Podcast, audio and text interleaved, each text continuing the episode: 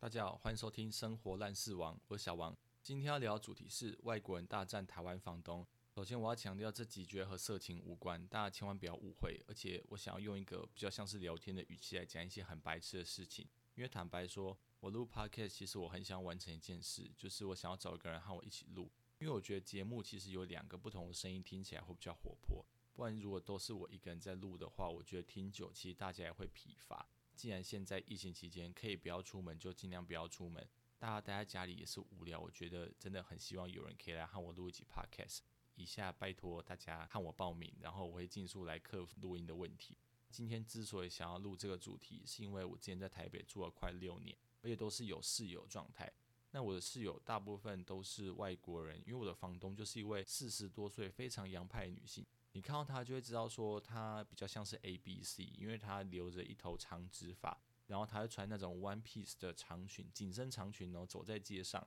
就是你可以想象到那种传统亚洲女性感觉会有点矜持的那种印象，在她身上是完全不会出现。她讲话非常直接，然后笑声也是很大辣辣，所以我觉得外国人应该会蛮喜欢这种台湾女生的，因为她在台北的朋友是外国人比较多，所以我就想说，可能是因为这样口耳相传。那些外国人会介绍自己的朋友和他租房子。那既然我的室友都是以外国人为主的话，自然会发生一些我觉得还蛮奇妙的事情。像是法国人在我心中的印象就不太好，我觉得他们有点小气。因为之前有一个法国室友，她是一个女生，然后我刚搬进去的时候，她准备要搬走，结果那一次的电费计算期间，我大概只搬进去里面住了大概七天吧。那个是夏天的电费，所以会比较贵。结果房东要收钱的时候，他本来想说直接和那个法国女生收钱，但是他坚持就是也要算我一份，因为他觉得我已经搬进去五天了。但老实说，我那五天冷气大概只有开两次吧，然后他冷气真的是二十四小时开，而且因为他都没有出门，他后面在台湾也没有课要上，而且他冷气开强度是强到我经过他的冷气会直接从门缝面窜出的那种，所以我就想说。里面也只有一个电表，然后我也不想要造成房东的困扰，因为他就很坚持说也要算我一份，这样还可以出比较少钱。我想说那算了，我还是出好了。只是也因为他，所以我就会觉得，诶，法国人好像不是一个什么很慷慨民族，而且那个房东也跟我讲说，他以前也有遇过一些法国的租客，然后他也觉得他们就是其实没有想象中的好相处。所以我真的很希望，如果有人对法国人比较了解的话，是不是可以寄信给我，帮我们平反一下？还是推荐我几集 WTO 姐妹会，就是讲法国人好话？不然我真的是觉得他们的罗曼蒂克到底是用在哪里？那因为我那边的房客就是来来去去，就我住最久，我住了六年。然后很多人其实他们收信啊，他们如果搬走之后，他收信的地点还是会写原本的地方。我有一次就发现奇怪，怎么寄来这里的信大概？有超过十个人，而且里面有很多都是我不认识的人。我想说，哇，这里也被写了太多次吧？这个地址也被用太多次，而且连户口都有很多人挂在我租的地方。因为台北市听说生育的补助真的是比较好，所以有会有很多人户口就是记在这边。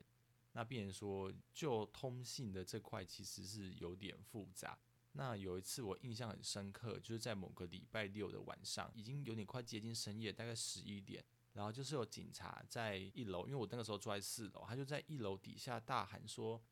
某某街四号四楼有人在吗？”而且用那种非常亮的那种灯，就是照我们的外面，有点像是那种 SPA light 的灯，直接打在外面的窗户，就是你不得不去面对这件事情。因为我本来想要装死都没有人在，但是那个警察在底下狂喊，然后那个时候那个小巷其实很安静，就是很丢脸。然后我那个时候内心又想说：“哇塞！”会不会是那些外国室友去夜店闹事，还是发生什么事？我觉得真的很倒霉，该不会就是要去做笔录啊，还是什么的？因为我就觉得这些外国人很爱捣蛋，所以我那个时候就也知道硬着头皮去应门。就后来警察就跟我说会找我们，就是因为有一个人他倒在路边，然后他查他的身份，发现他的联络地址是留这一个租的地方。但问题是我根本就没有看过这个名字，这个房客应该早就搬走了。我就跟他说这件事可能要问房东，因为我们这边全部都是大家合租。后来警察就走了，结果我传讯息给房东的时候，他就说哦，他也不认识这个人。反正我就觉得很奇怪。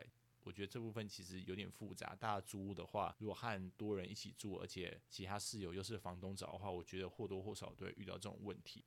那另外，我这个房东也是一个非常爱赚钱的女子，而且我真的觉得她很聪明，她的经营策略是对的，因为她对外国人其实会收比较贵的房租，而且她还会随着那种万圣节啊、感恩节啊，之类那种外国的节日，就是提高她的房租。但其实我内心是想说，这里是台湾，又不是国外，为什么我们要依照国外的方式去收那些费用？然后房东他给我的房租，因为有认识，所以是有打折。但是他就会一直耳提面命跟我讲说，如果和那些外国人聊天的话，千万不要跟他们说我的房租是多少，因为他们的部分都比我贵很多。我为了要继续省钱，我当然是保守这个秘密，而且也曾经有外国室友问我说，我在这边租一个月多少，我也是讲一个就是房东叫我要讲的数字，这样就一个偏贵的数字。所以我认真觉得，虽然有人说台湾最美的风景是人，但我觉得这件事在我们房东身上也不成立，因为最美的风景在他心中应该是新台币。最后，我想要讲一件和房东有关的一件很好笑的事情，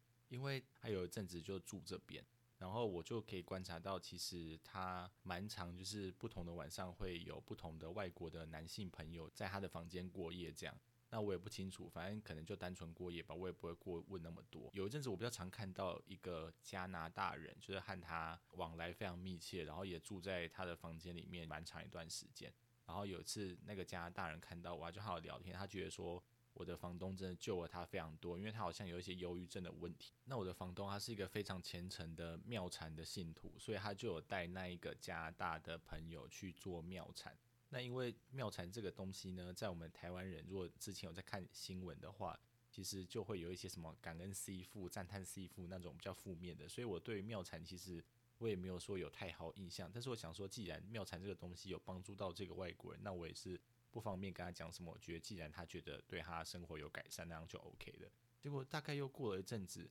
那个加拿大人他遇到我，然后突然开始疯狂的讲我房东的坏话，然后还叫我要小心这个人，因为他觉得他都在玩双面手法，还说他是个 witch，就是很可怕，就说他是个女巫啊什么。想说他们到底发生什么事？后来我就问房东他们发生什么事，然后房东他才跟我说，因为之前他带加拿大人去做庙禅的一些打坐或者是冥想的时候。那个场地是一个比较高级的地方，算是会员制，然后你要刷卡片才可以进去，然后卡片会显示这个人是谁。结果有一次加拿大人他就自己去，他自己想要去打坐，结果他从我房东房间里面拿到的卡片刷出来的名字竟然不是他的名字，是另外一个他不认识的一个男生的名字，他就因此就和我房东大吵一架，因为他觉得怎么可以在。他们有点像是暧昧还是交往的阶段里，他的房间怎么会出现其他人的会员卡？然后房东也有和他解释，但是那个外国人就听不下去。后来那个外国人他离开台湾的时候，他还写信给那一个场地的那个打坐场地的，算是一个师姐吧，一个管理的人，